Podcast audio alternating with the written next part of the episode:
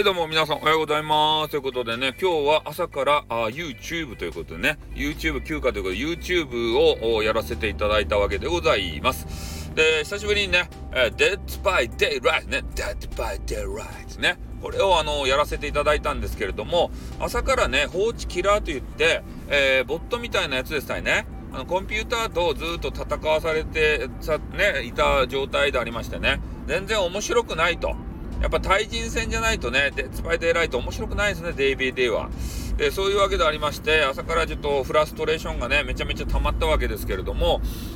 今日はね、ちょっと映画的なものを拝見させていただこうということで、あの、寸海誠先生のね、えー、監督のね、えー、寸寸前のトンズンマーレイっていうね、寸前のトンズンマーレイっていうのが、なんか今大ヒット上映中ということでありまして、で、ちょっとそれを見ようじゃないかという話になってね、えー、なんかようわからんけど、あの、変な旅人みたいな青年がね、ロン毛の青年がビャーって出てきて、で、そ、そこがね、出てきたとこかどうかわからんけど、変な扉がね、えー、世界中にこう出るわけでありましてね、で、寸前目っていうね、あの、ポニーテールの激川ガールがね、えー、その扉を閉める能力があるということで、でそれを閉めないとね、あの、地味猛量とか、なんかようわからんジェイソンとかね、あの、フレディとかがビャーってこう、世界中に出てくるということでありまして、それ怖いじゃないですか。で、そういうのを、あの、閉めて回るような、えー、そんな話だよという噂を、あの、聞きつけたわけでございます。えー、なので、今日はね、あの、寸前面のトンズンマリということでね、えー、そのスズメさんという方が、え世界中を飛び回って、えその変な扉をね、え閉めまくるというエピソードを見ていきたいなと思います。で、最後にね、えー、ちょっと、まあ、これ見た人は、あの、ふんって言う言うと思うけど、えー、俺まだ見てないんでね、最後のエンディングだけ予想して終わりたいと思うんですけど、これもね、あの、配信、放送の中で言ったんですけど、多分ね、そのロ、ロン毛と、えー、どっか異世界から来たロン毛とね、あの、あれすると思います。恋愛関係になると思います。で、恋愛関係になって、最後のファイナル扉っていうのがめちゃめちゃ強くてね、えー、なんか変なね、白い猫がね、どうやら悪いみたいなんですけど、そのファイナル扉になんか呪いをかけてね、えー、めちゃめちゃ、あのー、閉めにくい扉にすると思います。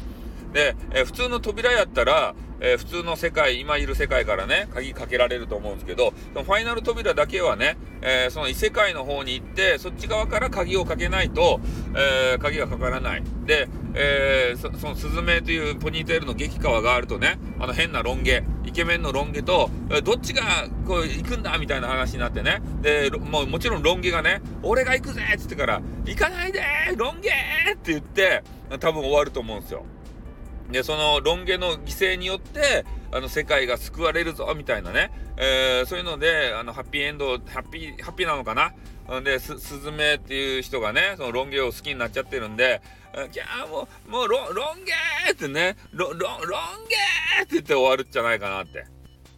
ね、世界は救われたけれども、ロン毛の犠牲があったもんで、あの、スズメの心にはね、あの大きなダメージが残って、えー、まあ、いつまでもね、こう、ロン毛のことを思い、思い続けてね、あの、終わるんじゃないかなって。で、あの、シーンが変わってね、何年後かに、ふとしたところにね、そのロン毛がまた転生っていうかよくわからんけど、えー、そういう形でね、ばったり出会って、あこう、あ、ロン毛ってね、生きてたのね、みたいなさ、相手はポカーンってしてるんですけどね、多分そういうあのシーンで、えー、ロン毛との、あの、再会ですか、えー、そういうのを描いて終わるんじゃないかなと思いますんでね、ちょっとあの、見てきますんで、見てきた感想はまた述べますんでね、えー、よろしくお願いします。ということで終わります。あって、またな。Nhum.